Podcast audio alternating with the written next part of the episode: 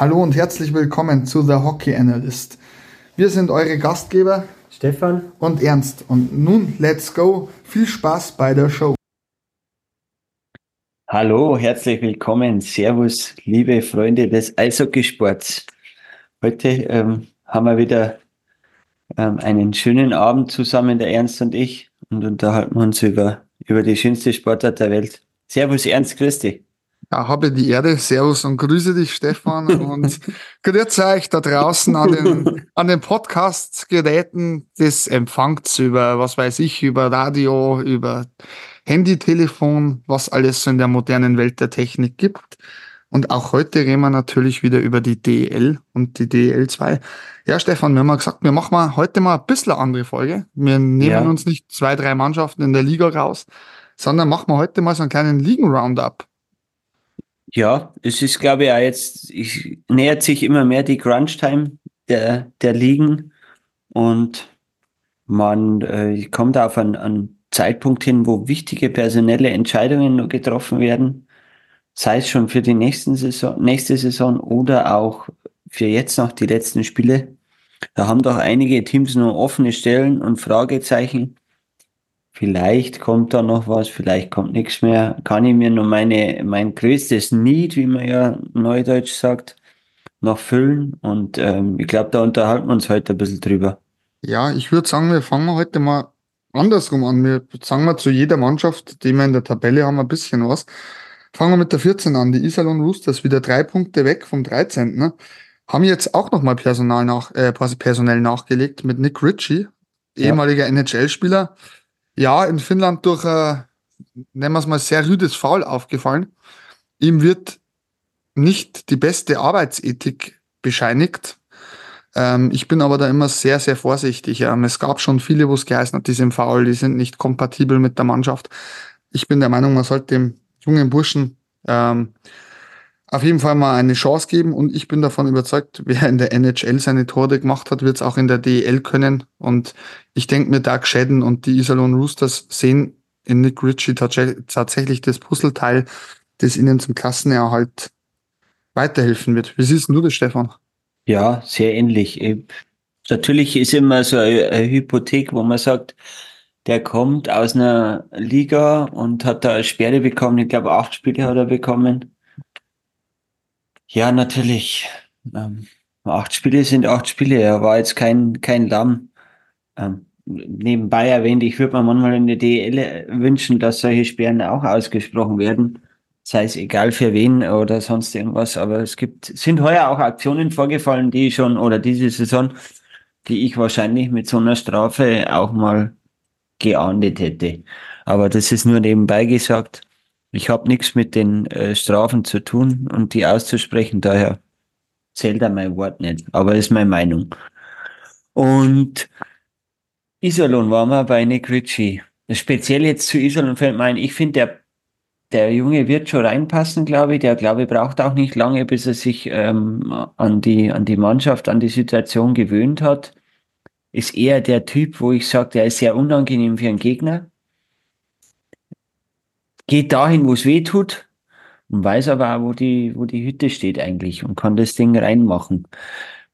Kann sein, dass das genau das, wie du gesagt hast, das letzte fehlende Puzzleteilchen ist. Und zu den drei Punkten, die du angesprochen hast, ja, ich, ich, ich sehe das jetzt nicht so tragisch in dem Moment. Es sind drei Punkte, ja. Aber man muss ja einen in den Hinterkopf rufen, noch vor ein paar Wochen waren das neun Punkte das ist halt auch wieder was anderes, wo ich sage, die wissen schon, wie man was aufholt und die haben ja die Gegner eigentlich, jetzt kommt, ich glaube, sie spielen nochmal gegen Augsburg oder in Augsburg besser gesagt, äh, den, den Gegner, wenn du schlägst, dann hast die drei Punkte eigentlich schon mal aufgeholt. Natürlich musst du davor einmal vielleicht deine Punkte machen, aber die wissen ja auch, dass nicht immer nur äh, ein Spiel nach dem anderen gewinnen können. Die haben genau gewusst und so, so haben sie es auch kommuniziert, dass auch wieder mal äh, Rückschläge kommen werden. Aber man muss an seinen Gameplan und an sein Spiel glauben. Und der Herr Haukeland war ja auch ganz stark letztes Mal. Also da ja, gut gehalten. Wobei ich sage, also es ist eigentlich schon sehr, sehr bitter. Du hast einen Nuller dieses Wochenende gehabt. Äh, Adler Mannheim sage ich mal, ist unter Umständen oder wenn alles normal läuft, der Top-Mannschaft. Ich meine, dass man da 4-2 verlieren kann in Mannheim, fehlt sie nix, aber zu Hause das 2 zu, äh, ich glaube 2 zu, 2 zu 4 auch gegen die DEG ist halt schon bitter. Also muss ich ehrlich sagen, du hast einen direkten Konkurrenten gehabt, zu Hause hast einen Lauf, das tut schon weh, aber ich glaube, wie du schon gesagt hast, da sind noch alles drin. Da würde ich dann aber auch gleich mal weitergehen zu Augsburg, die jetzt doch auch nur noch drei Punkte vom letzten Platz entfernt sind auf der 13. Ja, die Augsburger, finde ich, waren in letzter Zeit immer wieder gute Spiele gezeigt, aber dann irgendwie unerklärlich im, im letzten Drittel oder auch ab Mitte zweiten Drittel abgebaut. Ich, ich finde auch, dass momentan die Finnenreihe, die sie sehr getragen hat, nicht so produziert. Und ich glaube, dass das schon Faktoren sind, die Augsburger bisschen ähm, wehtun. Ich meine, sie haben den Derby-Sieg gehabt am Freitag nach Penaltyschießen gegen momentan sehr kriselnde Ingolstädter. Ich glaube, das kann man gar nicht anders umschreiben. Und ähm, dann hast du natürlich äh, das 5 zu 2 in Schwenningen. Ich glaube auch für Augsburg zählt jetzt jeder Punkt. Da muss man beißen. Obwohl Markus Keller meines Erachtens als Torhüter hinten überperformt, haben, hat die Verteidigung doch immer wieder unerklärliche Aussätze. Ist meine persönliche Meinung. Und ich sehe auch Nick, Nick Welch gekommen, ähm, letztes Jahr noch bei Nürnberg, wenn ich mich nicht täusche. Mhm. Sehe ich tatsächlich bis jetzt eher als kompletten Flop. Ich glaube, man hat sich da was anderes erhofft auch. Ich glaube, man, man muss da ein bisschen die, die Situation auch sehen. Wenn ich bei Augsburg, ich glaube, beim letzten Mal haben wir eh über Augsburg gesprochen. Bei Augsburg, Ingolstadt und Bremerhaven, glaube ich, waren letzte Woche unsere Teams. Und bei Augsburg habe ich es ja angesprochen, die Verteidigung ist nicht breit genug von der Qualität her. Das hört sich jetzt ein bisschen komisch an, aber das Gefälle ist mir manchmal oder ist mir eigentlich zu, zu groß. Du hast da mit Otto Rantakari einen absoluten Spitzenmann meiner Meinung nach, der bei einem anderen Team mit vielleicht, sage ich mal, zwei, drei Minuten weniger Eiszeit deutlich mehr seine Stärken ausspielen kann. Aber der das auch gerne mag, viel zu spielen, das ist wieder was anderes natürlich.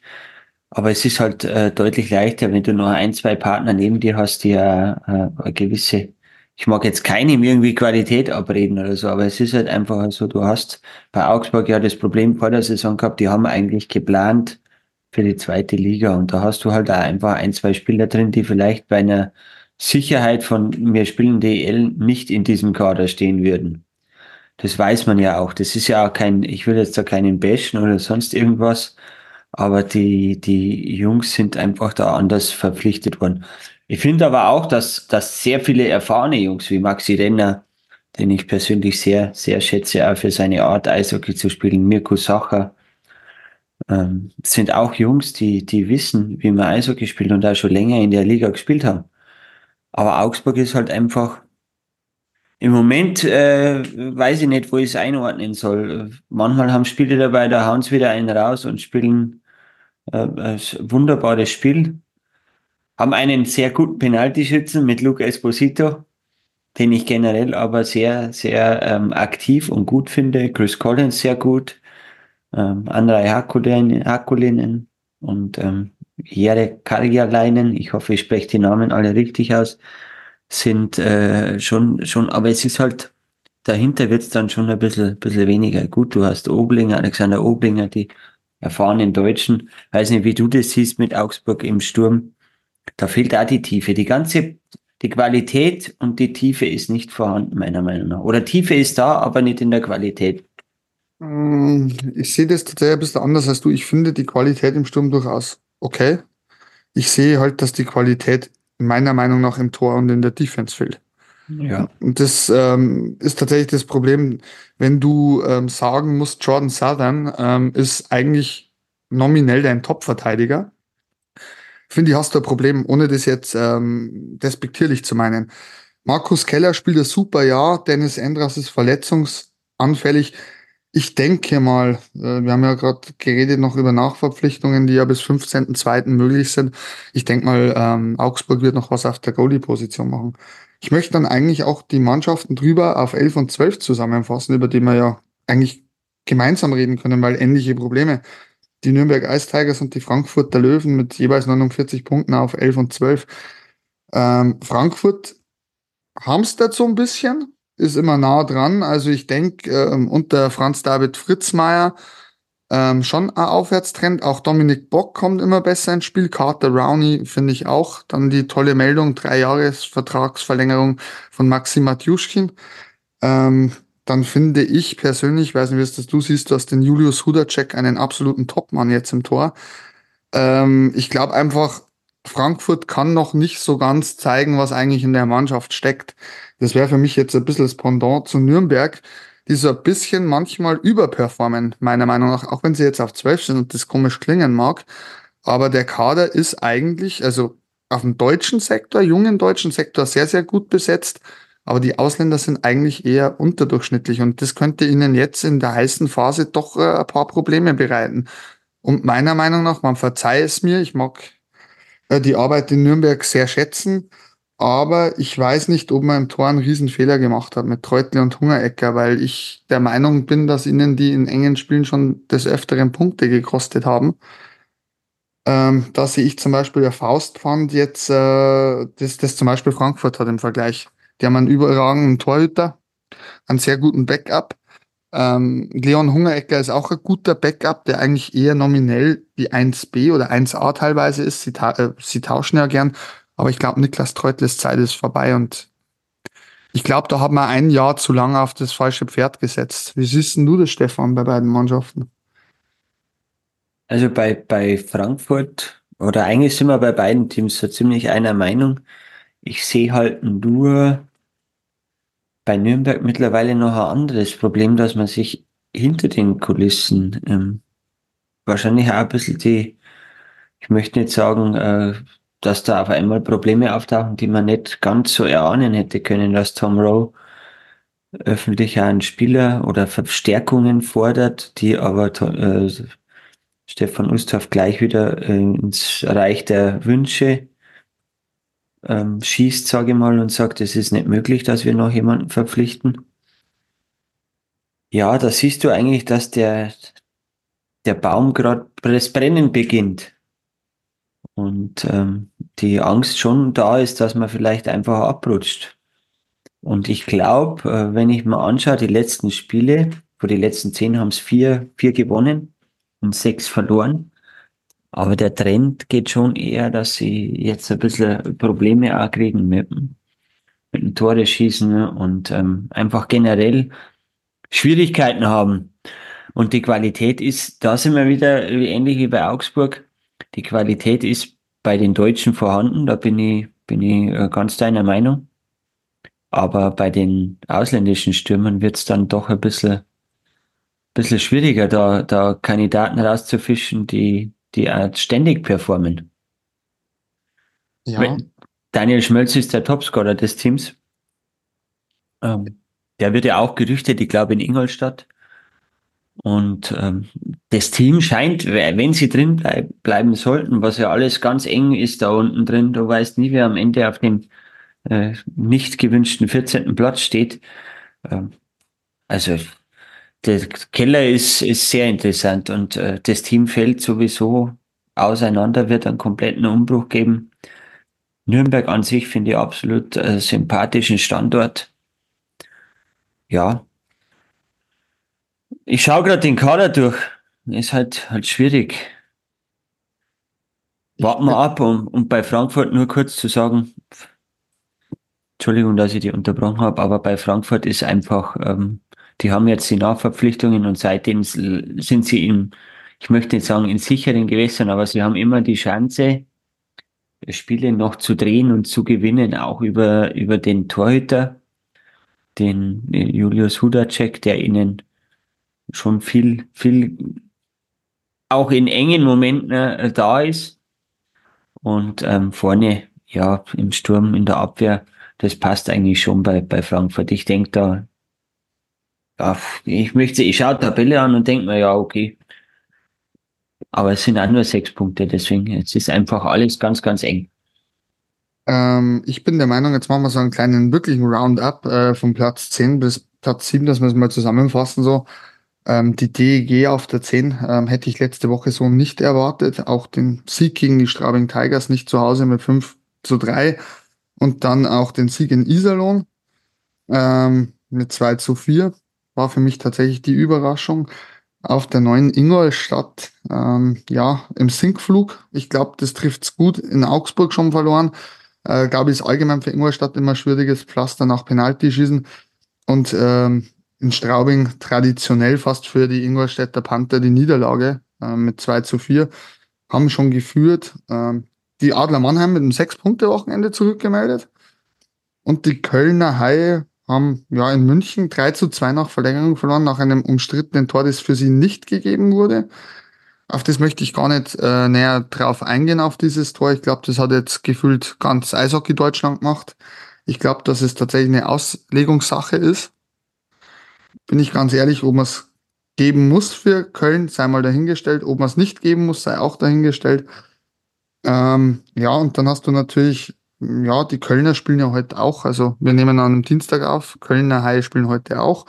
Ähm, für dich irgendeine Überraschung in der Veränderung dabei? Für mich tatsächlich, dass Mannheim sich jetzt wieder stabilisiert. Ich glaube, man hat jetzt gemerkt, ähm, wenn Leute wie Bennett, äh, Chris Bennett und ähm, Matthias Plachter zurück sind, das sind einfach wirklich, die tragen die Mannschaft auch mit. Das hat man jetzt, finde ich, dieses Wochenende wunderbar gesehen. Und Ingolstadt, ja, ist ganz, ganz schwierig. Ich weiß momentan nicht so recht, wo ich Ingolstadt einordnen soll. Geht da der Knoten noch auf? Geht er nicht auf? Ähm, zuletzt mit vier Niederlagen in Folgen, Folge. Äh, Düsseldorf mit vier Siegen in Folge. Also es ist für mich irgendwie das Gegenbeispiel momentan. Ähm, Stefan, hättest du damit gerechnet, dass die Düsseldorfer EG nach den letzten Wochen äh, zum heutigen Tage auf der 10 steht?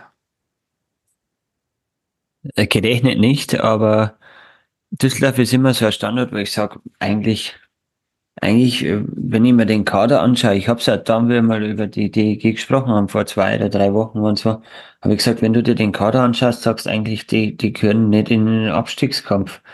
Sei es von den deutschen Spielern, die Besetzung und dann, wenn du die Saison aufdröselst in jede Kleinigkeit mit ähm, ähm, Wechsel-Co-Trainer-Position, wird Vereinsikone, sage ich mal, vor die Tür gesetzt. Und es kommt der alter, alter Haudegen mit Mike Pellegrims zurück. Ja, das sind alles so Dinge und dann, dann hast Verletzungspech, dann äh, jetzt auch wieder eigentlich mit Phil Veroni, ähm, der, der zurück, der, der, der, der anfängt zu produzieren und dann sich verletzt. Also das ist alles irgendwo, aber jetzt anscheinend irgendwie, ich habe das Spiel in, in Iserlohn etwas mehr verfolgt und muss sagen, äh, die ganze Körpersprache war anders wie noch vor zwei, zweieinhalb Wochen. Ähm, die DG ist, DG ist am Eis gestanden wie eine Mannschaft, die auch an sich glaubt, schon langsam, so wirken sie zumindest. Und die auch äh, kleinere Rückschläge verkraften kann. Das ist mir aufgefallen. Also die DEG hat sich da ein bisschen in der Kabine, glaube ich, gefunden und einen Weg gefunden, äh, auch mal Spiele zu gewinnen, die sie vielleicht von drei, vier Wochen noch nicht gewonnen hätten.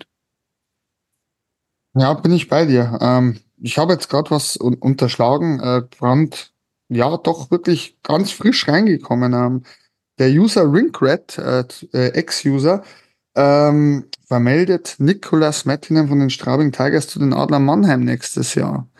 Ja. Ähm, aber anscheinend auch mit einer Option für KHL, NHL, äh, wie da zu lesen ist ja, eine interessante Personalie auf jeden Fall für die Adler Mannheim. Ja. Ähm, möchtest du nur eine Mannschaft aus diesem Pre-Playoff-Feld, nennen wir es mal so, explizit erwähnen, wo dir die Woche aufgefallen ist, wo du sagst, oh, das war gut, das war jetzt weniger gut, das war, ist mir ins Auge gestochen? Nee, eigentlich ähm, ist die Liga ja so eng. Mannheim hat sich da jetzt ein bisschen wieder abgesetzt. Eben aufgrund dessen, dass Ingolstadt im Moment keinen Fuß in die Tür reinbekommt ist halt schwierig, im Moment irgendwie noch Prognosen abzugeben. Es sieht ja alles, alles, äh, jetzt im Moment so die Tabelle ist einigermaßen, dass man sagt, okay, von unten her Spannung, oben her einigermaßen Spannung, dass man sagt, Platz 1, 2 macht es ein bisschen unter sich aus. Ähm, dann wieder Lücke zu Platz 3. Also es ist alles, äh, die ganze Tabelle ist äh, komplett interessant und da sind ja die Plätze sieben bis, bis zehn. Da wird sich noch viel ändern, weil du kannst eigentlich nie sagen, wer da am Ende irgendwo steht. Was ich halt echt interessant finde jetzt momentan, wie schon gesagt, äh, es ist Dienstag, wo wir aufnehmen, Ähm, die Eisbären Berlin und Bremerhaven äh, an der Spitze mit jeweils 83 Punkten. Dann ist Straubing Tigers mit 78, also fünf Punkte quasi hinterm Spitzenduo. Dann kommt Schwenningen jetzt auf der 4. Dann die Red Bulls aus München auf der 5. Ähm, Unterschied, also Schwenningen 70 Punkte, München 69. Wolfsburg auch mit 69 Punkten. Also da ist auch noch alles drin. Ich würde sagen, ähm, die ersten drei setzen sich doch ein bisschen ab. Also die ersten zwei sowieso, dann Straubing mit acht Punkten Differenz auf Schwenningen auch schon ein bisschen weg. Und dann hast du eigentlich tatsächlich zwischen Wolfsburg, München und Schwenningen so einen Dreikampf um, ums, ums Playoff-Heimrecht, würde ich sagen. Wie siehst du das? Glaubst du, dass das so bleibt ähm, oder dass sich da noch groß was ändert? Also ich glaube tatsächlich, dass sich die Tabelle jetzt so ein bisschen sortiert hat dass die ersten zwei es unter sich ausmachen. Ich glaube auch Straubing auf der drei könnte so ins Ziel reinmarschieren, eher noch ja zwischen drei und vier mit Tendenz nach oben. Ich glaube aber tats tatsächlich, dass ähm, die ersten drei Plätze das Heimrecht auf jeden Fall in die Richtung bekommen werden, weil sie sich ja jetzt doch konstant schon absetzen haben können. Oder glaubst du, dass da noch wirklich eine Veränderung nach oben, wirklich nach oben gibt? Ja, es sind ja nicht mehr viele Spiele und ich glaube, dass da einfach viele äh, Mannschaften jetzt auch schon schauen, wo stehe ich, wer wäre mein Gegner. Und auch wenn das immer keiner zugibt, aber man hat ja doch irgendwo Mannschaften, die einem vielleicht, sei es auch von der Size, vom Spielstil her einfach besser liegen wie andere. Und man sagt, ich, wenn ich in die Playoffs bin, möchte ich jetzt nicht unbedingt gegen die Mannschaft spielen oder gegen die. Das ist einfach, das machen wir Fans ja auch. Wir reden mal auch drüber, gegen wen wird man lieber spielen, wie was, warum. Wen hättest du gerne in der ersten Playoff-Runde oder im Viertelfinale oder also in der Pre-Playoff-Runde? Also das ist ja alles so und so ähnlich sitzen ja die Clubs da und sagen, ja, ähm, hm, ich glaube, dass nur wenige Mannschaften gibt. Ich nenne jetzt mal die Eisbären Berlin die sitzen da und sagen, mir ist das egal, gegen wen ich spiele, ich muss ja alle am Ende des Tages schlagen und die haben ja auch die Qualität durchgehend. Ähm, aber andere überlegen halt schon, vielleicht wäre es besser, wenn wir nicht so weit fahren, vielleicht wäre das, ähm, Berlin setzt ihre Spieler in den Zug oder in den Flieger, München macht das auch, da ist eine ganz andere Reisestrapaze. Ähm, jetzt, weil du jetzt gerade äh, München angesprochen hast, eigentlich eine ganz interessante Personalie. Gestern die Leihe von Andreas Eder bis zum Saisonende zum EV Zug in die Schweiz. Äh, man munkelt oder beziehungsweise ich glaube, äh, die Eishockey News haben es auch bestätigt. Ich glaube, die Kollegen vom Eisblock und auch diverse ähm, Berliner Medien, dass Andreas Eder nächstes Jahr zu seinem Bruder Tobi nach ähm, Berlin wechseln soll. Ähm, klare Frage von mir an dich. Glaubst du, dass Söderholm und Eder zum Scheitern verurteilt war? Ich würde es nicht so deutlich ausdrücken. Also scheitern hört sich an, wie wenn es ja gar nicht funktioniert hätte. Ich glaube einfach, dass Andreas Eder sich ein bisschen was anderes vorgestellt hat. Dass er einfach einen anderen, anderen Input an die Mannschaft geben wollte und ja, ich weiß nicht, wie du das siehst. Ähm, entschuldige, dass ich dich unterbrochen habe. Ähm, ich war da immer skeptisch, als ich gehört habe, ähm, Eder Söderholm. Ähm, er hat ihn ja damals auch in der Nationalmannschaft nicht mehr berücksichtigt. Und das sind oft einmal so Zeichen. Ich nehme jetzt mal eine andere Sportart. Ähm, kennt man vielleicht äh, Oliver Kahns Degradierung durch einen Bundestrainer damals? Ich weiß gar nicht mehr, wie der geheißen hat. Ich glaube, Klomann, äh, Klinsmann. Ähm, war doch dann auch klar bei Bayern München, dass das nicht passen wird. Und so, das gleiche Gefühl hatte ich bei Andi Eder. Also ich hatte Toni Söderholm, das hat in der Nationalmannschaft nicht gepasst. Andi Eder ist ein Kreativgeist. Ähm, man hat ihn in Straubing gesehen, man hat ihn jetzt in München gesehen, man hat ihn unter Don Jackson gesehen, man unter Toni Söderheim gesehen. Ich glaube, für beide Seiten eine Win-Win-Situation. Ja, das auf jeden Fall. Ähm, ich denke halt auch, dass Andi Eder sich da vielleicht eine andere Vorstellung gehabt hat, wie Toni jetzt als National oder Toni Söderholm als Nationaltrainer war und wie er jetzt als Vereinstrainer war. Vielleicht hat er sich da erhofft, okay, er hat gesehen, wie ich unter Don Jackson Spiele gespielt habe und dann äh, ist es einfach, ich habe meinen Platz, ich bin da fest drin. Ähm, ich glaube nicht, dass viele Mannschaften gibt in der Liga, wo Andi Eder nicht einer der wichtigsten Angreifer wäre. Also daher schwierige Personalie, ganz schwierige. Ja, für mich glaube ich auf jeden Fall ähm, tatsächlich so eine Sache, wo beide davon profitieren können. Ähm, was, wie du schon gesagt hast, es gibt kaum Mannschaften, wo Andi Eder nicht unbedingt äh, eine Verstärkung ist auf Anhieb. Ja, Stefan. Zu der Personalie noch eine Frage. Wie siehst du das, den Zeitpunkt dieser Personalie? Du ich weißt, glaube ich, wie, was ich meine. Warum so kurz, sage ich mal, vor den Playoffs? Weil ich denke, äh, Playoffs sind in München das Ziel. Äh, brauchen wir nicht reden. Die wollen andere Ziele erreichen, aber so knapp davor. Es gibt für mich immer so zwei ähm, Sachen, wo ich drüber nachdenke. Ich hasse dieses Wort, aber ich muss leider bringen. Ist er ein Stinkstiefel in der Kabine gewesen? Fürs Klima schädlich vielleicht? weil, weil, weil die Unzufriedenheit sich vielleicht auch aufs Team übertragen hat oder Unruhe reingebracht hat. Oder um tatsächlich ein Ausrufezeichen zu setzen. So, Jungs, ähm, wenn ihr nicht mitzieht, dann ja. Ich finde ich finde momentan bei München sogar vieles ein bisschen interessant. Auch, dass jetzt ähm, der Co-Trainer ja, ähm, glaube ich, eine Gehirnerschütterung hat und jetzt Don Jackson mit an der Bande steht. Also ich, ob ich das alles so genau glauben mag, äh, ich weiß jetzt auch nichts von Insidern oder so, aber ich finde den Zeitpunkt halt schon sehr interessant, dass jetzt auch wieder Don Jackson mit hinter der Bande steht. Ähm, siehst du das wie ich oder sagst du, ja, okay, ähm, Kangi Salusta ist wirklich, hat wirklich eine Gehirnerschütterung und Don Jackson steht einfach nur so da? Oder siehst du da auch ein Zeichen oder Signal an die Mannschaft, dass jetzt in der Pflicht ist? Das kann man deuten, glaube ich, wie man will.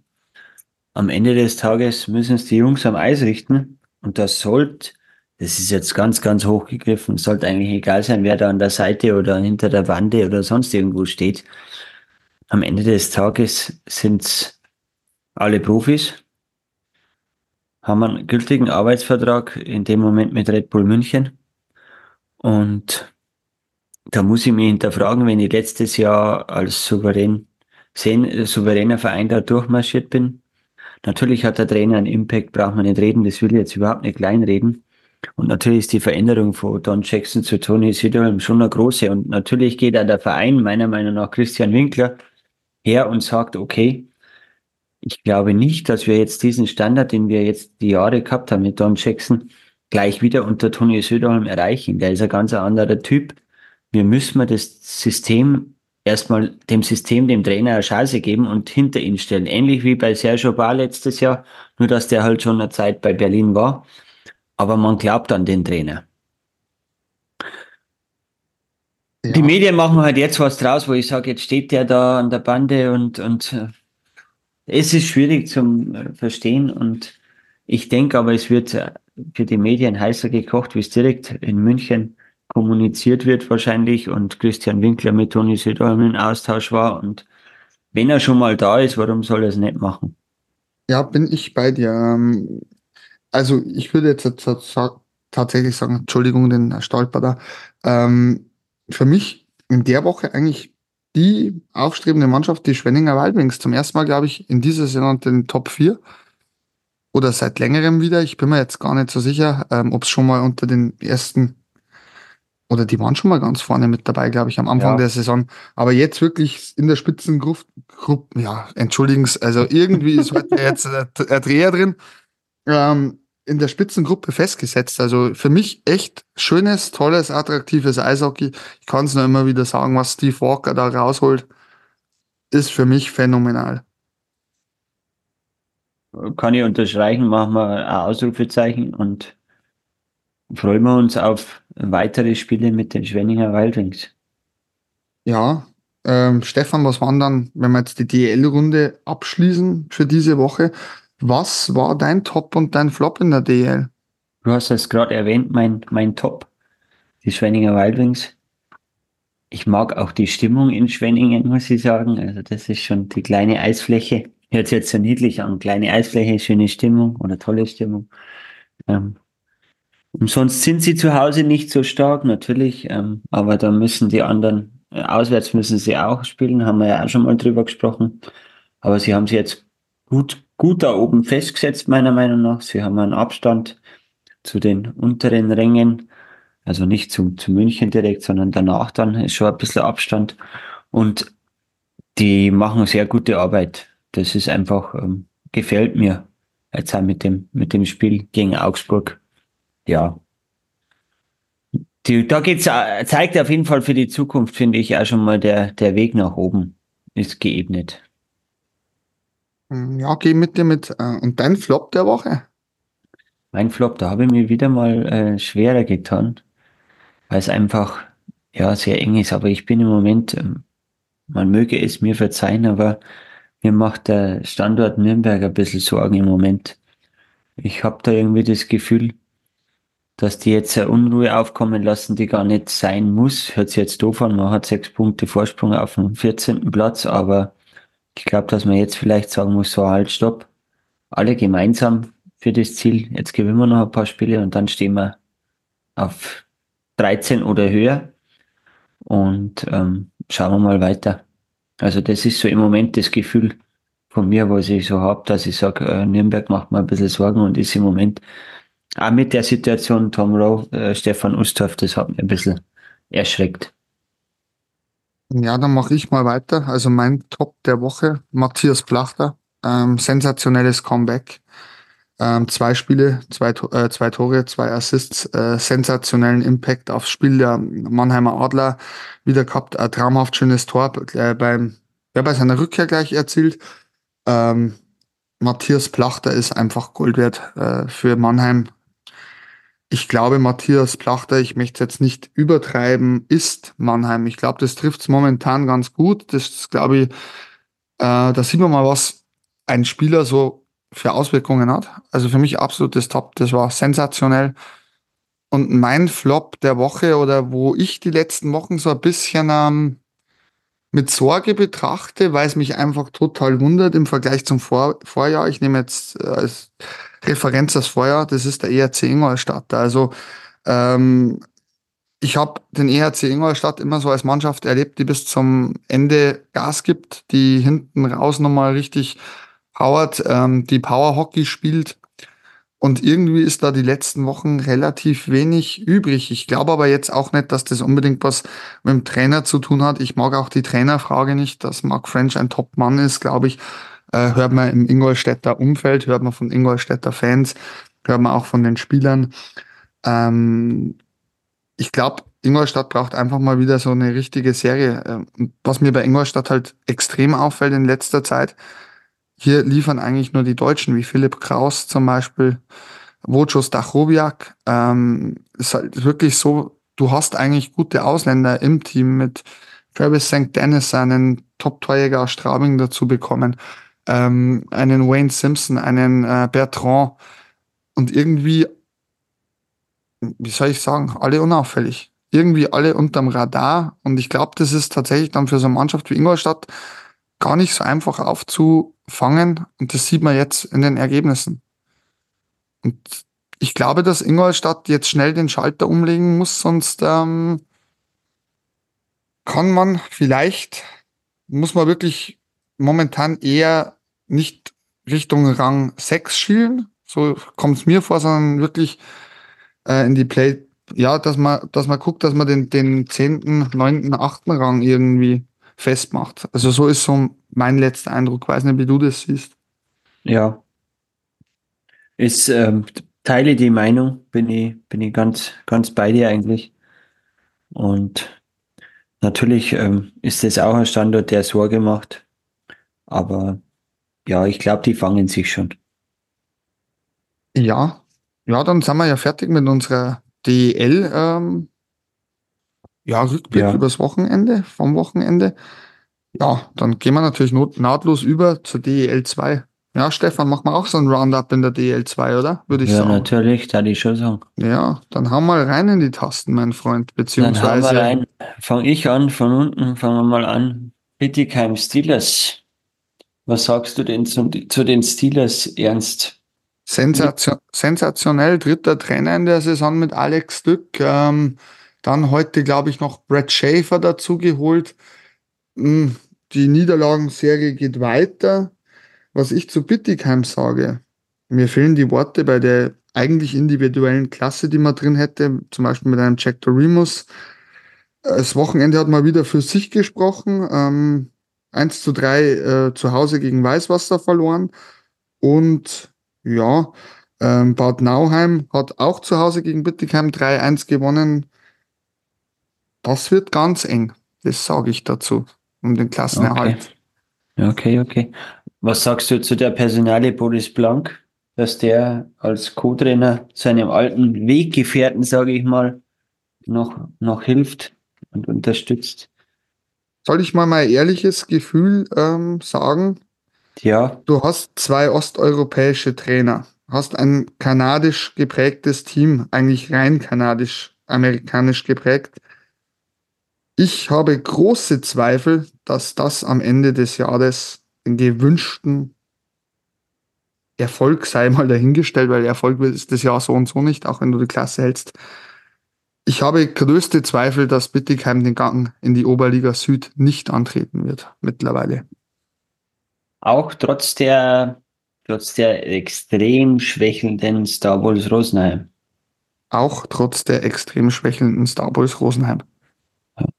Das ist einmal eine Prognose oder eine Vorhersage von dir.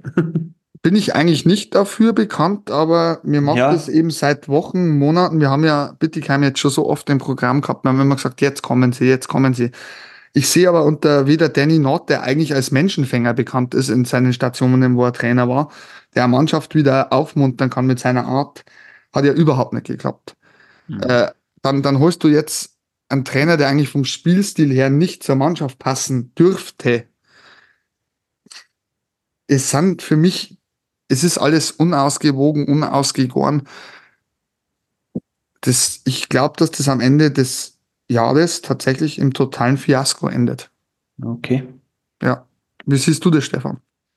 Ja, es, ich sehe halt die, die Star Wars Rosenheim im Moment halt auch ganz, ganz arg schwächeln. Kann mir aber da unten in der Tabelle, das ist wie in der DEL, das ist so schwierig, da irgendwas zu sagen, vorherzusehen.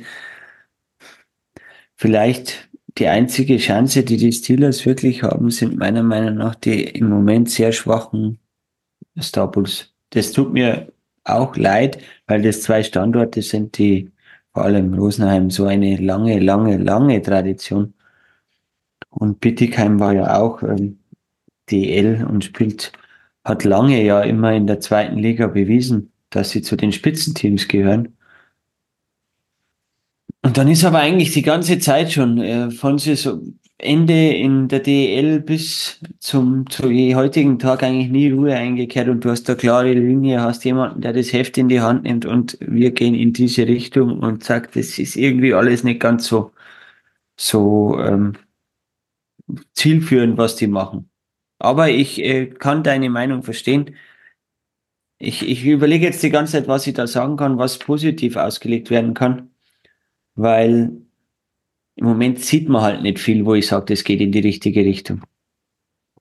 Ich möchte eigentlich da gleich mal weitermachen, weil du gerade sagst, richtige Richtung. Ähm, du hast jetzt auf der 12 Dresdner, die sich nach oben ähm, verbessert haben, selber auf der 11, die jetzt nur noch einen Punkt hinter Freiburg sind. Dresden hast du ja letzte Woche gesagt, du glaubst, wenn die ins Laufen kommen, kann das richtig was werden. Und jetzt merkt man eigentlich so ein bisschen den Impact. Sundblatt, ähm, Danny aus den Birken, der auch schon Spiele jetzt gewonnen hat für die Eislöwen. Dann Travis Ja. Turnbull, Fights, Tore, Assists, geht wirklich, wirklich voran. Äh, Justin Florek äh, scheint auch schön langsam im Fahrt zu kommen. Also Dresden ist jetzt zum Beispiel für mich das, das Gegenstück zu Bittigheim. Die scheinen jetzt in die Spur zu kommen. Da scheint der Motor jetzt rechtzeitig noch anzuspringen, dass man wirklich den ähm, Angriff auf Platz 10, Platz 7, wo auch immer noch starten will, bei noch verbleibenden zwölf Spielen. Und bei den selber Wölfen sehe ich das Gleiche. Also hier sehe ich zwei Mannschaften, die sich nach oben orientieren, während du mit Rosenheim und Bittigheim zwei Mannschaften hast, die eigentlich Schadensbegrenzung betreiben. Ja, sehe ich. Also was Dresden betrifft, das habe ich ja letzte Woche schon geäußert, dass die meiner Meinung nach schon den Weg nach oben anpeilen, dass diese Verpflichtungen auch jetzt mit mit äh, Sikora, Thomas Sikora, glaube ich, heißt er, aus, ja, genau. äh, Kassel. aus Kassel gekommen. Die haben, glaube ich, ähm, den Kader wieder ausgedünnt. Ähm, ich hoffe, die Ironie hat man jetzt verstanden. Ähm, na, Kassel hat, äh, nur um das richtig zu stellen, hat ähm, da ein Need gesehen. Heute sage ich ein Need sehr häufig irgendwie, merkt man das. Stimmt, Ähm, was, was sie für die Playoffs noch füllen wollten und haben da Spieler geholt, die das füllen oder die, die das Problem beheben sollen. ist eine andere, andere Sache. Aber ja, und, und Dresden hat gleich gemerkt, wir brauchen eine komplett neue Reihe und einen neuen Torwart. Eigentlich komplett neue Starting Six und haben das gemacht, haben dann einen, einen Travis Turnbull zum Kapitän auch gemacht. Und ja, irgendwie war das anscheinend der richtige Weg. Ja, ich, ich glaube das auch. Und du siehst das jetzt, machen wir mal so einen kleinen Sprung auf, unter die ähm, Pre-Playoff-Plätze. Auf der 7 hast du Nauheim, auf der 8 Weißwasser, die sich wieder gefangen, gefangen haben, ja mit einem 6-Punkte-Wochenende, einem einzigen Gegentor. Ähm, Krefeld auf der 9 und Freiburg auf der 10. Ähm, alle ein Punkt Abstand. Also das heißt Nauheim, Weißwasser, Krefeld mit 62 Punkten jeweils. Und es ist ja alles noch drin. Also es ist weiterhin sehr, sehr eng. Ähm, wie schon gesagt, auch der, der Elfte mit Selb hat 60 Punkte. Hier sehe ich zum Beispiel tatsächlich, es ist noch alles offen. Also vor allem die Mannschaften selbst Dresden können sich ein bisschen nach oben orientieren. Mhm. Während äh, ich tatsächlich sagen muss, für mich ein großer Gewinner dieser Woche, weil wir da ja unseren Roundup jetzt ein bisschen beschleunigen, ähm, Freiburg echt mit einem guten Wochenende. Super, super ähm, Wochenende auch von Nick Meister. Ja. Absolut. Ähm, die Teamleistung sensationell und vor allem ein sechs Punkte Wochenende in Freiburg. Ich glaube, hätten die wenigsten erwartet, vor allem die Spiele gegen Nauheim, muss man jetzt mal sagen, und in Krefeld auch noch gewinnen, äh, finde ich jetzt nicht so schlecht. Ja, das zeigt aber auch wieder, wie eng das da so, so alles ist. Und eigentlich ist ein Bietigheim da unten und Rosenheim sind ein bisschen, ein bisschen abgeschlagen, aber der Rest hat alles Tuchfüllung an Platz 10. Ja. Und, und höher. Platz 6 ist ja auch nicht weit weg. Wenn du anschaust, auf Platz 4, ähm, Kaufbeuren, lass mal äh, zwei Wochenenden haben, wo du vielleicht nur ein oder zwei Punkte holst. Auf einmal kann sogar Kaufbeuren auf dem zehnten oder elften Platz stehen. Das kann alles passieren. Wir wissen es ja nicht, was noch. Äh, lass mal ein, zwei Verletzte, Sami Blomqvist, lass mal Sami Blomqvist verletzt sein. Lass bei den Eispiraten noch mehr passieren, was Verletzungen betrifft. Die sind eh im Moment ein bisschen gebeutelter. Ja. Genauso, genauso wie Landshut. Also du musst da schon Selbstvertrauen haben und sagen, okay, ich schaue nicht nach unten, mein Blick geht nach oben. Bin ich absolut bei dir und ich glaube tatsächlich, dass das eigentlich für, für das ähm, Pre-Playoff-Feld so ein bisschen passt. Äh, Weißwasser meiner Meinung nach durch äh, extrem starke Torhüterleistungen getragen. Äh, von Matt Galeda am Wochenende wieder auf die Acht, haben sich ein bisschen wieder jetzt frei schwimmen können. Wir haben ja jetzt gerade geredet über die Punktabstände. Äh, was heißt ja schon frei schwimmen? Kann nächste Woche schon wieder ganz anders ausschauen, wenn wir hier sitzen und wieder äh, fachsimpeln. Äh, genauso hast du eigentlich, wie du gesagt hast, vier bis sechs äh, trennen, trennen ja nur ein einziger Punkt. Kaufbeuren, Krimitschau, Landshut, die das Derby gewonnen haben gegen Rosenheim zu Hause. Zwar beeindruckend mit 6 zu 2. Dann hast du auf der 3 den Meister aus Ravensburg, die auch, ja, in Krimitschau verloren haben. Hat dich das gewundert zu Hause? Oh, das ist ähm, eine schwierige, schwierige Frage. Eigentlich habe ich es nicht erwartet, weil ja Krimitschau einen sehr dünnen Kader hatte. Aber auf der anderen Seite ist halt die Liga so eng, dass jeder jeden eigentlich irgendwie schlagen kann. Außer Kassel oben, das ist natürlich eine eigene Liga. Ja, und dann auf der zweite Regensburger müssen wir auch mal kurz ansprechen. Zehn Siege in Folge. Dann die Niederlage gegen Dresden, 2 zu 0. Ähm, ja, aber dann am Sonntag gleich revanchiert gegen den Spitzenreiter aus Kassel, 4 zu 3 in der eigenen Halle. Spiel die letzten Minuten gedreht. Spricht für die Moral in Regensburg, glaube ich, in der Truppe, die da. Und vielleicht auch momentan diese Euphorie, und dieser Run, den man trotzdem sich erarbeitet hat nach den zehn Siegen, trotz der einen Niederlage jetzt gegen Dresden. Siehst du das genauso oder würdest du sagen, ja, aber abzusehen, ähm, dass du momentan tatsächlich, wenn du so einen Run hast, auch die Huskies schlägst? Zu Hause ist in Regensburg alles möglicher, wenn du das Publikum hinter dir hast und mit der Serie, auch wenn das Spiel gegen Dresden verloren gegangen ist. Ich glaube, jeder hat gewusst, irgendwann kommt der Tag, wo du die Serie zu Ende ist. Und Dresden ist da im Aufwind, wie wir ja gesagt haben. Und haben auch, äh, das, das ist eine gute Truppe in Dresden. Ähm, die haben da, auch wenn ich kein Freund von diesen Verpflichtungen bin, dass man da schnell mal einfach den anderen äh, irgendjemanden vor die Nase setzt, weil das hätte man im Sommer ganz anders lösen können. Und hätte da schon die Zeichen der Zeit erkennen können und sagen können, ich muss andere Kontis holen im Sturm. Und da wird's halt einfach äh, schwierig. Also, aber jetzt wieder zu Regensburg zurück. Die, äh, die besten Kontis der, der Liga haben im Sturm, sage ich mal, brauchen wir nicht reden. Also da geht's ja richtig ab. Und äh, ein Top-Spiel am, am Sonntag. Aber man sieht die, die Bedeutung für das Spiel von Kassel, glaube ich, war einfach nur, komm, lass uns, äh, wir haben Vorsprung auf Gedeih, auf Gedeih und Verderb. Wollen wir das vielleicht jetzt nicht noch irgendwie einen Verletzten oder sonst irgendwas riskieren? Man achtet, glaube ich, schon ein bisschen drauf, dass der Kader so breit bleibt, wie er ist. Ja, glaube ich auch. Ähm, ja, mit, mit Regensburg wollen wir eigentlich mehr oder weniger überleiten. Ne? Wir haben uns unterhalten mit einem Spieler äh, in unserer Kategorie, äh, in der neuen Kategorie namens Ein Drittel mit. Und diesmal Jakob Weber von den Eisbären Regensburg. Und auch heute haben wir wieder einen wunderbaren Gast geladen. Von den Eisbären Regensburg ist heute bei uns Jakob Weber. Servus, Jakob. Ja, servus. Schön, dass ich da sein darf. Hallo, Jakob. Gerne, Jakob. Wie fühlt sich's an als Tabellenzweiter momentan? Die Eisbären spielen ja eine hervorragende ähm, Hauptrunde, zehn Siege in Folge, dann eine Niederlage, aber gleich gegen den Tabellenführer weitergemacht mit einem 4-3. Ja, ist natürlich äh, sehr entspanntes Gefühl im Gegensatz, wenn man es mit dem letzten Jahr vergleicht. Ich glaube, wir haben uns jetzt schon ein ganz gutes Polster auf die äh, Abstiegsplätze ab, aufgebaut, auf die Playdown-Plätze. Und das lässt einen das ein oder andere Mal dann doch ein bisschen mehr durchschnaufen und macht das Ganze ein bisschen entspannter. Andererseits ist die Saison jetzt noch nicht vorbei und wir haben auch noch ein bisschen was vor. Das, das glaubt man natürlich. Also auch ähm, ich glaube, ähm, es ist unverkennbar für jeden, der die Eisbären Regensburg ein bisschen verfolgt. Ihr scheint einen sehr, sehr guten Teamspirit ähm, in der Kabine zu haben oder auch außerhalb. Wirkt alles sehr homogen. Liegen wir da falsch oder kannst du das bejahen? Ja, auf alle Fälle. Also ich weiß jetzt nicht, wie es in anderen Teams gerade läuft, aber der Großteil der Mannschaft ist seit fast sechs Jahren jetzt äh, zusammen. Also seit ich da bin, es ist so dieser Stamm eigentlich da und der ist zusammen aufgestiegen, der hat schon ein bisschen was durchgemacht miteinander und die verstehen, wir verstehen uns echt alle super. Und auch die neuen Jungs, da legt der Max immer recht viel Wert drauf, passen da auch super rein. Da, da habe ich gleich eine gute, passende Anschlussfrage. Ähm, bei vor der oder in der Aufstiegssaison, also nachdem ihr aufgestiegen seid, hat ja jeder wirklich gesagt, Regensburg wird, wird äh, ganz arg Abstiegskandidat Nummer eins und alles.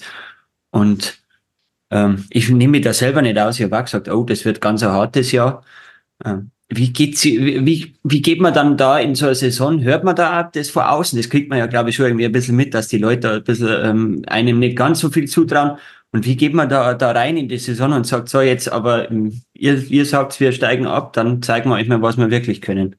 Ja, also man kriegt es auf alle Fälle mit. Ich meine, wenn du vor der Anfang der Saison die Eishockey News mit der Saisonvorschau kriegst, und alle anderen Stimmen, die bleiben natürlich bei uns auch nicht aus, da kommen wir auch nicht, da müssen wir auch hinhören und hören das natürlich auch. Aber ich glaube, das hat sich auch jedes Jahr wieder gezeigt, wenn du als Aufsteigermannschaft startest du eigentlich immer ganz gut in die Saison. Also im ersten Jahr, da ist eine eingeschworene Truppe, die viel Selbstvertrauen aus dem letzten Jahr hat, die taktisch schon eingespielt ist. Die tut sich am Anfang auf alle Fälle leichter. Da startet man meistens ein bisschen besser. Da ist dann eher die Schwierigkeit, dass du das dann ab Weihnachten dann auch durchziehst oder da auf dem Niveau bleibst. Und wir haben uns ja auch ein bisschen verstärkt gehabt im Gegensatz zur Oberligamannschaft. Und da war eigentlich das Vertrauen schon da in uns selber auch, in die Truppe, dass wir, dass wir da mithalten können. Wir wussten nicht, wo wir enden, das da, aber dass wir mithalten können, war uns schon bewusst. Danke, Jakob. Jetzt haben wir natürlich ein bisschen auch Fragen so über deinen Werdegang. Du bist ja, glaube ich, aus, der, äh, aus dem Regensburger Nachwuchs direkt, oder? Ja, genau. Ich komme aus Regensburg, habe da meinen ganzen Nachwuchs bis auf das letzte Jahr dann gespielt. Bin da aufgewachsen. Deine Wege sind ja ganz lustig, weil du warst ja auch schon im Osten der Republik, ich glaube auch im Westen, äh, im Westen bei den Moskitos in Essen und glaube ich warst dann im letzten Jahr bei Red Bull Salzburg oder im Nachwuchs oder täusche ich mich da? Genau, ich bin dann mit 18, als dann das Abi durch war, ein Jahr nach Salzburg gegangen, habe da noch im Nachwuchs in der österreichischen U20-Mannschaft gespielt, hm, dann äh, ging es für mich mit dem Profi-Eishockey mit der Oberliga los. Hab dann ja in Essen Angebot bekommen, war dann ein Jahr in Essen, habe da mein erstes Oberliga-Jahr gespielt. dann zwei Jahre in Leipzig, wo mein ehemaliger Nachwuchstrainer, das Sven Gericke, dann auch äh, Trainer war. Und dann ging es wieder zurück in die Heimat für mich. Und ähm, ja, war das für dich ähm, wichtig, dass du sagst, da mal rauskommen aus der in Anführungszeichen ähm, Wohlfühlzone Regensburg und andere Vereine zu sehen? Oder sagst du im Nachhinein, wäre ich vielleicht lieber bei den Eisbären geblieben? Oder war das für dich genau das, wo du sagst, habe ich andere Standorte auch gesehen? Ähm. Ja, also ich meine, Wohlfühlort da rauszukommen, das äh, hätte es nicht unbedingt gebraucht, aber es äh, tut gut, wenn man mal einen fremden Input kriegt, wenn man mal andere Trainer hat. Das Jahr in Salzburg war für mich eins der besten, auch in der Weiterentwicklung. Da steht die Akademie, die Nachwuchsakademie. Das sind Traumbedingungen für jeden, der Bock hat, Eishockey zu spielen und zu trainieren. Und da habe ich einen großen Schritt, glaube ich, gemacht und auch viel gesehen und viel gelernt. Und äh, ja, es tut dann auch mal gut, wenn man ein bisschen, bisschen rauskommt, vielleicht ein bisschen selbstständig wird und ein bisschen die Welt erkundet, um dann auch wieder festzustellen, dass daheim doch am schönsten ist. Können wir gut verstehen. Ja. Ähm, jetzt habe ich natürlich eine Frage, die interessiert an Stefan wahrscheinlich ziemlich und die Zuhörer. Du hast die Nummer 55.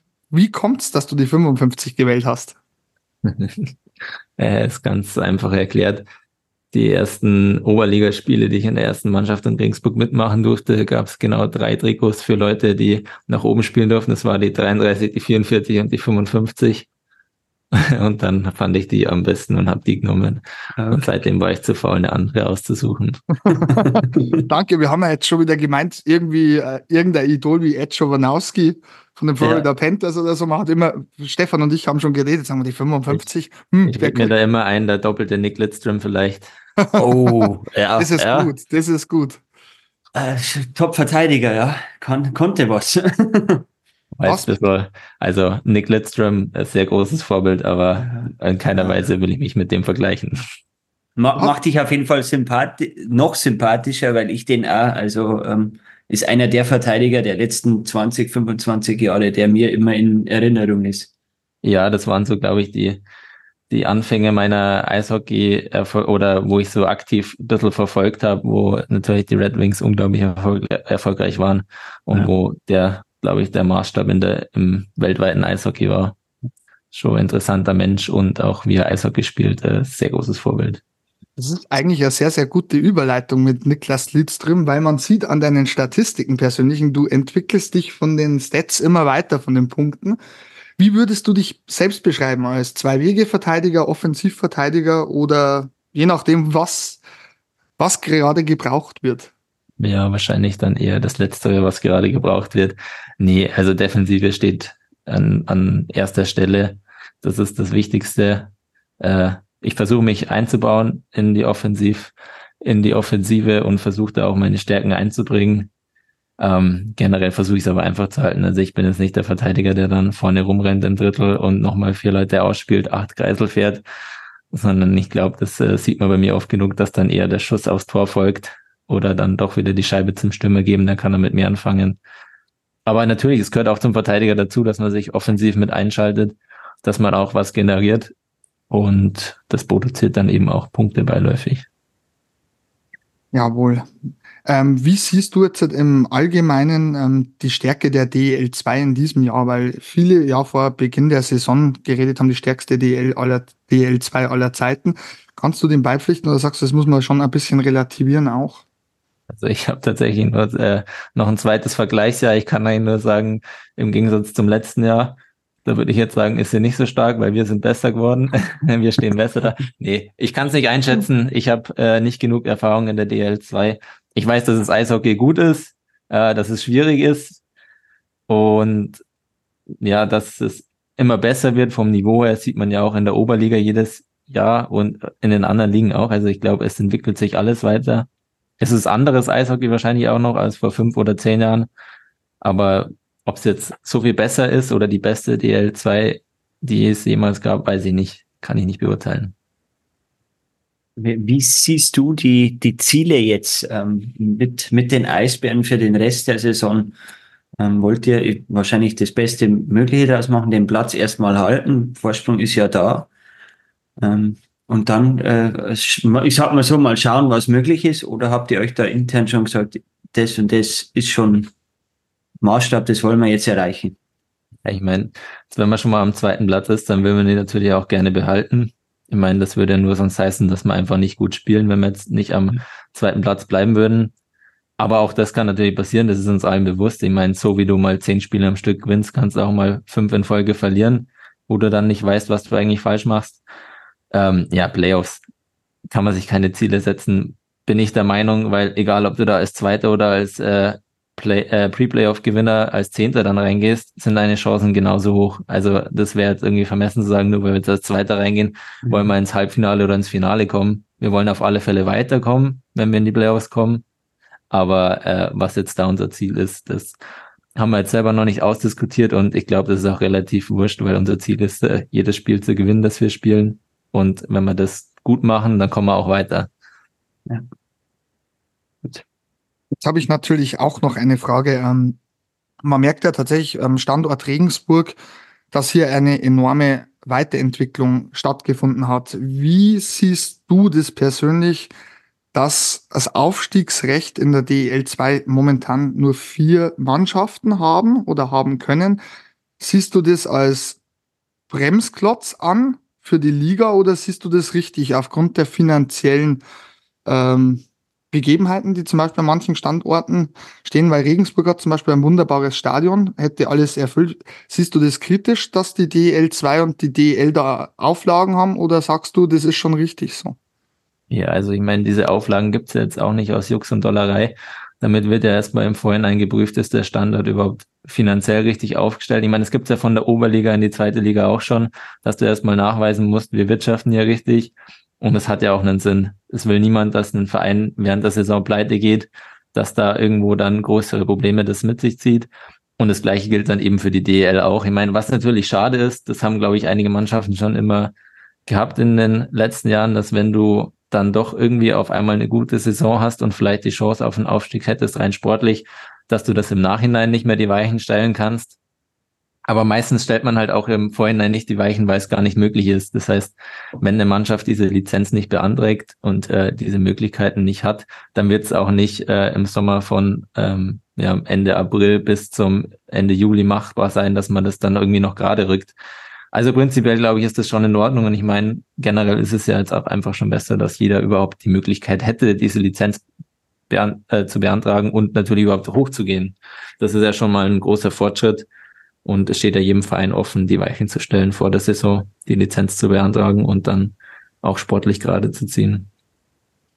Danke, Jakob. Hast du vielleicht Fragen an den Stefan und mich? Kann ja auch sein. Ja, äh, Stefan, du hast vorher gesagt, Straubing-Fan. Wo kommst du überhaupt her? ähm, ja, Straubing. Gebürtiger Straubinger. Und ähm, ja, beim Ernst ist es ein bisschen anders. Das stimmt. Dreimal darfst du raten, wo ich herkomme. Ja, das, äh, da kann man jetzt, glaube ich, nur ins Fettnäpfchen treten, oder? Nee, sag, sag einfach nicht. Landshut. Landshut ist immer gut. Ja? Nicht, wirklich, nicht wirklich, ne. Sondern? Bist du Regensburger? Richtig. Ja. Ah. richtig, richtig. Also von daher, ähm, wie schon gesagt, ich verfolge die Eisbären dann auch als EV Regensburg schon länger und sehe ja jetzt, was da, dass sehr, sehr viel richtig gemacht wird an dem Standort. Und man muss natürlich auch sagen, das darf man auch so ansprechen. Das Image, das sich die Eisbären erarbeitet haben, ist schon sensationell, auch in der Außendarstellung oder auch mit Charity. Ähm, die Infrastruktur ist gut, drum, drum schielt man, also sage ich mal, als Beobachter denkt man sich tatsächlich immer, auch wenn man neutral ist, Regensburg wäre ja eigentlich ein toller Standort für die DEL, aber ich glaube natürlich durch das momentan, ich glaube, war das Interview, glaube ich, letzte Woche mit Christian Sommerer, der gesagt hat, momentan einfach finanziell auch gar nicht stemmbar oder machbar. Ja, ich meine, also das, was jetzt die letzten zwei Jahre hier passiert ist oder was die Leute wahrnehmen in der DL2, ist ja schon vor, ich glaube, wann hat der Christian angefangen? Vor sieben oder acht Jahren, also ein, zwei Jahre bevor ich gekommen bin, hat der Christian das Geschäftsführeramt übernommen. Und ich glaube, ab da ist es eigentlich losgegangen, dass man den Verein ordentlich strukturiert, dass man das Ganze nachhaltig aufbaut. Und das hat auch am Anfang bisschen Zeit gekostet, weil sowas ja, investiert man vielleicht manchmal auch den ein oder anderen Euro oder ein oder andere Energie äh, in Struktursachen, aber es ist halt nachhaltig. Es zeigt, wenn ich am Anfang das Grundgerüst richtig aufbaue, dass der Verein halt stetig wachsen kann und dann eben aber auch auf einem soliden Fundament steht. Und diese Früchte ernten wir gerade schon, wahrscheinlich sogar ein bisschen, bisschen früher als gedacht oder bisschen schnell, ähm, ja, werden die Früchte ein bisschen größer, als man sich das vielleicht so im Zeitplan gedacht hätte. Ähm, aber es macht, macht Spaß und es ist schön zu sehen, dass das Ganze eben souverän aufgestellt ist und ja, es gibt trotzdem noch genug Baustellen. Deswegen nach zwei Jahren DL2 zu sagen, jetzt in die DL, da glaube ich, wird man wieder ein paar Schritte überspringen, zumindest was äh, den Verein und das Finanzielle angeht. Sportlich ist es nochmal ganz was anderes. Und man sieht aber auch in der DL, jeder Verein hat eigentlich mindestens einen großen Sponsor, ohne den es einfach finanziell nicht machbar ist. Und jetzt, wenn man mit dem Regensburger Konzept ähm, das Ganze auf breite Schultern aufzubauen, muss das einfach viel viel länger noch wachsen und kann man jetzt nicht auf einmal so einen riesen Schritt machen. Deswegen glaube, also ich habe keinen Überblick über die Zahlen, aber ich denke mal, dass das einfach, um nachhaltig zu wachsen, noch einfach Zeit benötigt. Danke für deine Antwort. Jetzt haben wir natürlich, der Stefan und ich bestimmt, äh, die gleiche Frage. Was sind denn deine persönlichen Ziele als, als Sportler? Wo möchtest du hin? Was, was ist dein Ziel dieses Jahr, dein, dein Fernziel oder vielleicht auch schon dein mittelfristiges Ziel? Hast du da irgendwas im Kopf, wo du sagst, das möchte ich auf alle Fälle erreichen? Nee, da gibt's äh, keinen Fünfjahresplan. Ähm, es gibt, gibt Baustellen im Leben. Ich habe jetzt meinen Master abgeschlossen. Das war jetzt die letzten Jahre so ein bisschen das Studium. Ja, und dann einfach im Eishockey so gut wie es geht zu sein. Mal schauen, wo die Reise hinführt. Ähm, macht unglaublich viel Spaß in Regensburg. Ich glaube, äh, sportlich ist das auch sehr herausfordernd. Und bin, bin zufrieden und habe aber keine gesteckten Ziele. Jawohl. Stefan, hast du noch eine Frage an Jakob? Mir geht immer, immer durch den Kopf, wenn ich die ganze Mannschaft von Regensburg anschaue. Ähm, da sind ja doch halt schon sehr viele erfahrene äh, Spieler dabei. Ähm, wie das war, wie du äh, angefangen hast in Regensburg, ähm, da schaut man doch bestimmt einmal und, und nimmt, nimmt sie ein, zwei Beispiele. Ihr spielt halt schon lange zusammen zum Teil. Ähm, da gibt es bestimmt Spieler, wo du sagst, vor dem habe ich was sehr viel mitnehmen können oder was und, und, und wie man sich da persönlich entwickeln kann. Weil das ist ja immer für mich als Nicht-Eishockeyspieler absolut ähm, äh, schön zu sehen, wenn junge, junge Burschen zurückkommen und dann sich so entwickeln, wie du dich entwickelt hast. Das ist eine, eine wahnsinnig tolle, tolle Geschichte, ja. Ähm, ja, ich meine, wir haben, wir haben schon viele gute und erfahrene Spieler auch jetzt über die letzten Jahre in der Mannschaft gehabt, wenn man Peter Flash sieht, Peter Holmgren, dann war der Bliosch noch ein halbes Jahr bei uns, der uns im Aufstiegsjahr enorm geholfen hat, wo man sieht, okay, NHL-Erfahrung, souveräner Eishockeyspieler, der keine Fehler macht. Kann man sich überall, glaube ich, was rausnehmen. Ja, auch Richie und Gaio bringen viel Erfahrung mit. Ähm, ich glaube, ich habe keine, keine einzelnen Punkte, die ich jetzt da so benennen könnte. Aber generell, ja, eishockey-technisch kann man sich viele Sachen abschauen. Ich glaube, wir haben nie einen, einen Verteidiger gehabt, der jetzt irgendwie mit äh, langfristig, langjähriger DL-Erfahrung oder NHL-Erfahrung uns da viel hätte beibringen können. Zumindest dem Verteidiger, der Verteidigergruppe, so wie ich sie jetzt kenne. Aber ähm, ja, kann sich von jedem Spieler was abschauen und der muss nicht 39 Jahre alt sein, sondern da kann ich mir auch vom äh, vom 20-jährigen Mitspieler was abschauen. Es hat jeder seine Stärken und man kann überall was mitnehmen. Danke für die Antwort. Danke. Ähm, ja, in diesem Sinne bedanken wir uns, Jakob, dass du heute Gast warst bei uns. Gerne, gerne, schön war's. Ja, freut uns auch. Vielleicht hören wir uns ja wieder zu den Vielen Playoffs. Es würde uns freuen. Ja, auf alle Fälle klingelt nochmal durch, wenn er, wenn er noch eine, eine Meinung braucht. Ich wollte schon fast Expertenmeinung sagen, aber lassen wir es bei der Meinung. Ex Expertenmeinung ist gut, würde ich sagen. Ja. Also vielen Dank und ja, dabei behaben, äh, belassen wir es genau. Oder Stefan, hast du noch was, was dir auf der. Äh, ich wollte ihm einfach nur viel Erfolg und viel, ähm, viel Gesundheit, also dass er gesund bleibt einfach. Mehr kann ich nicht wünschen. Den Rest macht er selber, glaube ich. Super, vielen Dank. Noch ganz viel Erfolg und Spaß heute in dem Podcast. Danke. Danke dir. Ciao. Servus. Ciao. Wir bedanken uns recht herzlich bei den Eisbären Regensburg und natürlich bei Jakob Weber. Dieses Interview konnten wir vor dem heutigen Spiel der Eisbären gegen die Bittigheim Steelers führen. Nochmals vielen Dank dafür. Ja, Stefan, ähm, jetzt nach dem Interview, du hast natürlich auch wieder Top und der Flop in dieser Woche in der DL2. Was wären das bei dir diese Woche gewesen? Also ich habe als Top habe ich den EHC Freiburg. Ähm, überra also überrascht mich auf eine gewisse Art und Weise.